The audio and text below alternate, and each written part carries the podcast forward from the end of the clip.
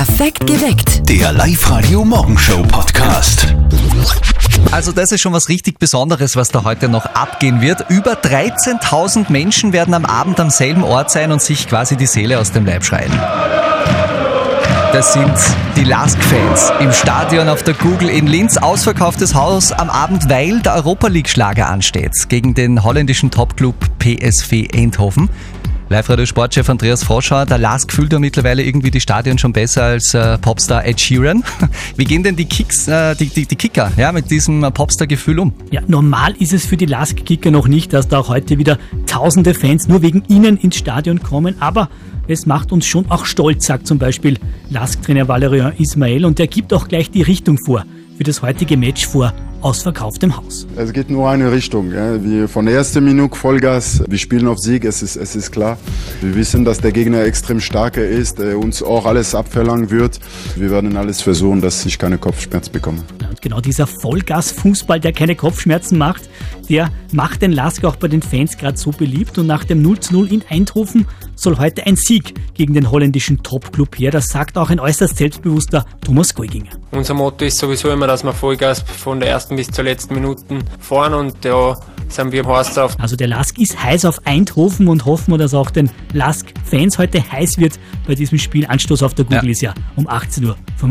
Wir drücken unsere Fußballdaumen also heute für den Lask. Und für alle Lask-Fans haben wir noch etwas ganz Spezielles vor. Vor dem Spiel, so circa um 16 Uhr, könnt ihr euch die brandaktuelle Folge unseres 1908 Live-Radio Lask Podcasts anhören.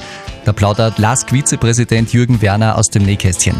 Diesen Podcast findet ihr dann in der Live-Radio-App oder online im Netz auf liveradio.at. Alles Gute für den Lask und für euch auch an diesem Donnerstagmorgen. Sei ein Ehrenmann und halt deine Beine zusammen. Live-Radio. Der Aufreger des Tages. Das ist ein Slogan, mit dem die Verkehrsbetriebe in Wien, also die Wiener Linien, auf breitbeiniges Sitzen in den Öffis aufmerksam machen wollen. Sei ein Ehrenmann und halt deine Beine zusammen. Denn es ist offenbar ein großes Problem in Österreich, in den Öffis, dass wir Männer zu breitbeinig sitzen. Verstehe ich auch wirklich. Also ich kenne es aus eigener Erfahrung. Man sitzt da und der Mann hat einfach sein Bein auf meinem Sitzplatz quasi herüber und dann muss ich so, so was ist so leicht verkrüppelt da sitzen und Ja. nein, total ungemütlich und das tut man nicht. Eine Frau wird das nie machen. Ja, aber ganz ehrlich, manchmal geht's halt auch nicht anders. Ja? Also ich bin, schau, ich bin 1,90 Meter groß, Ja. ich habe lange Beine. Wenn ich da in den Öffis drin sitze, irgendwo muss ich meine Haxen Ja, dann das ist also überschlagen, was das ist. wie, schaut denn das aus, oder? Wenn Ja, das besser auf jeden Fall als so breitbeinig da sitzen. Katrin aus Wales fühlt sich jedenfalls auch durch dieses breitbeinige Sitzen in ihrer Privatsphäre gestört. Ich finde, bei uns kommt man das ruhig auch verbieten, weil wenn Männer in der Team so da sitzen, ist es erstens voll unangenehm, weil man einfach gar keinen Platz hat. Und von dem abgesehen ist das ziemlich trendig. Guten Morgen, Emanuel aus Linz. Du siehst das irgendwie von einer ganz anderen Seite. Ich wollte nur eins dazu sagen, die Frauen sitzen ja oft mit überschlagenen Beinen, wo die Beine dann sehr weit in den Weg reinragen. Ist die andere Seite, ob das auch so angebracht ist. Und da würde ich sagen, man sollte einfach miteinander reden und nicht über Verbote und Gesetze dort quasseln. Okay, breitbeiniges Sitzen in den Öffis. Was ist eure Meinung? Geht? Geht gar nicht? Stört euch? Ruft an unter 0732 78 30 00. Das ist übrigens nicht nur in Österreich ein Problem, da gibt's auch äh, Diskussionen in Spanien zum Beispiel oder in New York haben die Verkehrsbetriebe auch schon darauf aufmerksam gemacht, dass man nicht so breitbeinig sitzen soll in den Öffis. Es gibt sogar, habe ich gelesen, einen eigenen Designersessel, der das breitbeinige Männersitzen verhindern soll. Nein, Ja, wirklich? ja. Am Designersessel gegen Handtaschen auf dem Nebensitz wird angeblich noch gearbeitet. Hallo Doris, was sagst denn du dazu? Ich finde, dass eigentlich die Verbote, wie man sitzen soll oder wie man leben soll, ich meine, das ist ein Eingriff in die Persönlichkeit. Was Kind ist jetzt dann als nächstes? Darf man keine hohe Haum haben? Oder, ich weiß nicht. Okay, man aber muss ja wenn nicht du hinschauen oder genau mit den Öffis unterwegs bist, das interessiert mich jetzt eh. Ähm, Und du siehst da so einen Mann, der so gegenüber sitzt bei dir, breitbeinig, ja, und quasi eh alles präsentiert. Äh, Mhm. Was äh, denkst du da? nur wurscht. Ich muss ja nicht hinschauen. Aber schaffst du das dann? Ja. Und vom Platzangebot, ich meine, der nimmt ja doch recht viel Platz weg. Okay, überhaupt nicht. Das ist alles so über, über, überspült, so, ich weiß nicht.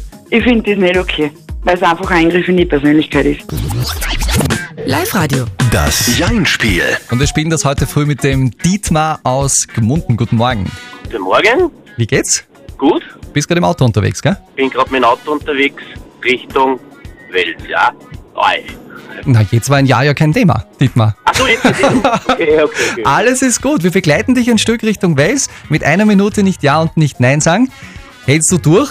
Haben wir ein Geschenk. Natürlich haben wir ein Geschenk für dich. Dann gibt's einen 30-Euro-Gutschein von Haberkorn in Linz-Urfer für dich. Okay. Volle Konzentration, Dietmar. Dein Spiel fängt nach dem Trillerpfeifchen-Signal an und das Trillerpfeifchen-Signal kommt jetzt. Dietmar, was hast du für Auto? Ich habe einen Tiguan. Zufrieden? Sehr zufrieden, Liegt er gut auf der Straße? liegt sehr gut auf der Straße. Äh, Ja. Ja. so.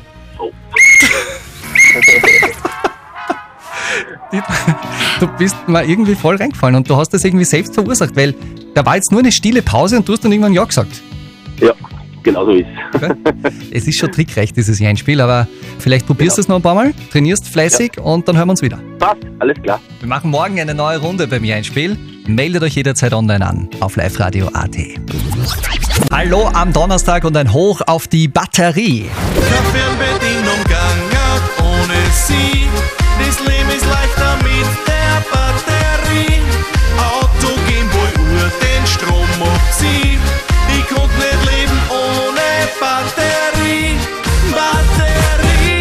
Ein Leben ohne Batterie ist vorstellbar, aber vermutlich auch gar nicht möglich. Vor 218 Jahren ist die erste Batterie der Welt präsentiert worden. Vor 218 Jahren von einem Physiker aus Italien. Ich glaube, genau diese Batterie ist in meinem Handy verbaut als Akku, weil die Batterie ist ganz schnell aus. Wird damals auch nicht lange gehalten haben. Live-Radio-Sprachassistentin Bertha, was weißt denn du über die Batterie?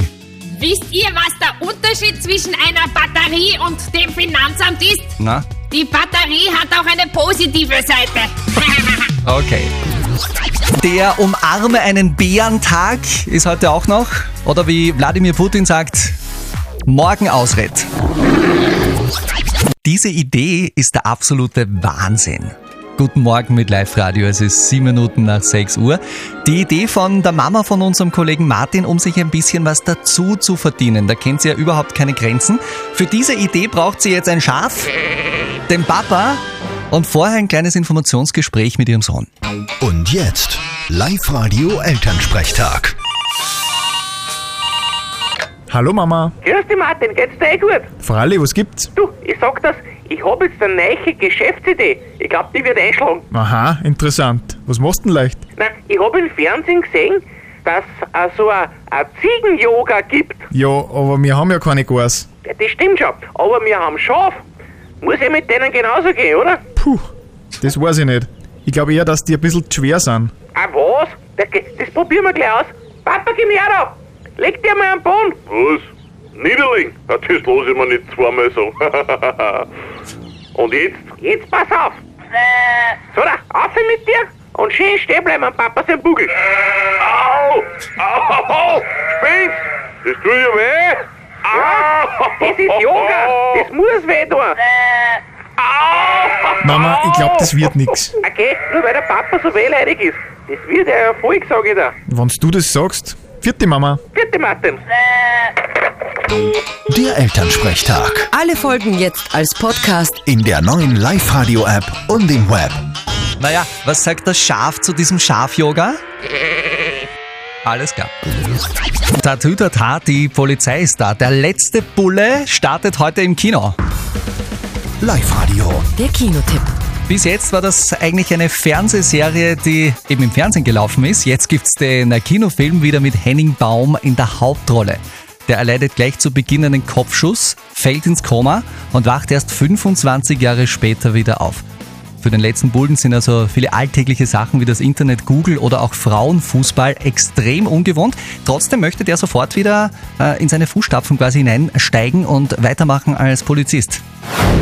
Ja nicht einfach so wieder anfangen. Warum nicht? Es gibt Tests, die Sie absolvieren müssen. Entwicklungsschritt. Das habe ich noch nicht erlebt. Mit Bravour bestanden. Sogar besser als die 20 Jahre jüngeren Bewerber. Rein mental hat er auch deren Entwicklungsstand. Sie sind immer noch Polizist. Hängen geblieben im letzten Jahrhundert. Also der Film, der will da nicht ans Serienende anschließen, sondern liefert eine komplett neue Geschichte mit bekannten Charakteren. Das hat Schauspieler Henning Baum bei unseren Kollegen von der Radio FFH gesagt. Man hätte ja auch eine Fortsetzung machen können, da wo die Serie aufgehört hat. Aber da waren wir nicht so überzeugt von wie ähm, von dem Entwurf, dass eben ein Polizist als junger Mann ins Koma fällt und dann nach 25 Jahren in einer völlig veränderten Welt aufwacht. Ist schon irgendwie eine spannende Story so mit der Zeitreise. Ab heute wieder im Kino mit einer extra Portion Coolness und Lässigkeit dabei. Der letzte Bulle. Beim Autokauf hört sich die Freundschaft auf, oder? Hallo bei Live Radio, es ist sechs Minuten nach halb neun. Der Thomas hat uns geschrieben über Live Radio AT. Einer seiner Freunde hat einem Bekannten sein Auto verkauft. Der Thomas weiß, dass der Motor dieses Autos ständig Probleme macht und eigentlich getauscht werden sollte. Sein Freund hat beim Verkauf davon aber kein Sterbenswort gesagt. Es geht also um folgende Frage und der Thomas ist wahrscheinlich auch schon so gespannt wie wir, was bei euch rauskommt. Live-Radio, die Frage der Moral. Soll ich meinem Bekannten vom Motordefekt erzählen oder nicht? Ihr habt über WhatsApp abgestimmt und eure Meinung fällt ja doch relativ klar aus. Also 79% von euch sagen ja, der Bekannte sollte darüber informiert werden. Die Manuela schreibt zum Beispiel in ihrer WhatsApp-Nachricht, der Thomas soll es nicht hinter dem Rücken seines Freundes machen, aber er soll seinem Freund sagen, dass wenn er es nicht selber klarstellt, dass er dann dem Bekannten die Informationen geben wird. Da Anita ihrer Meinung ist recht kurz und bündig. Sie schreibt also, sowas geht gar nicht, das ist eigentlich Betrug. Die Regina, die sticht ein bisschen heraus. Sie schreibt, wenn ich ein gebrauchtes Auto kaufe, bin ich eigentlich selber dafür verantwortlich zu checken, ob es brauchbar ist und dann äh, muss ich entscheiden, ob der Kauf stattfindet oder nicht. Mhm. Oder vielleicht auch so eine Ankaufsüberprüfung machen Mhm, beim mhm. Autofahrer. Gibt's ja alles, gell? Ja. Auch eine gute Idee. Wie immer, wenn es um moralische Zwickmühlen geht, ist unser Experte für Ethik und Moral zur Stelle, Lukas Kehlin von der Katholischen Privatuniversität in Linz. Und Thomas, er hat folgende Antwort auf deine Frage der Moral heute. Ihr Freund hat unter Verschweigen wichtige Informationen in sein Auto verkauft und dafür einen höheren Preis bekommen. Das ist unlauter und nicht moralisch vertretbar. Dass man etwas, was man verkauft, schönredet, ist das eine. Dass man gravierende Mängel verschweigt, über die man hätte informieren müssen, ist das andere. Wenn Ihr Freund nicht von sich aus den Bekannten darauf anspricht, worauf Sie ihn nochmal hinweisen sollten, so halte ich es nicht für falsch, dass Sie den Käufer aufklären, der in Wirklichkeit über den Tisch gezogen worden ist. Also Thomas, du weißt, was zu tun ist. Red mit deinem Bekannten drüber. Perfekt geweckt. Der Live-Radio Morgenshow Podcast.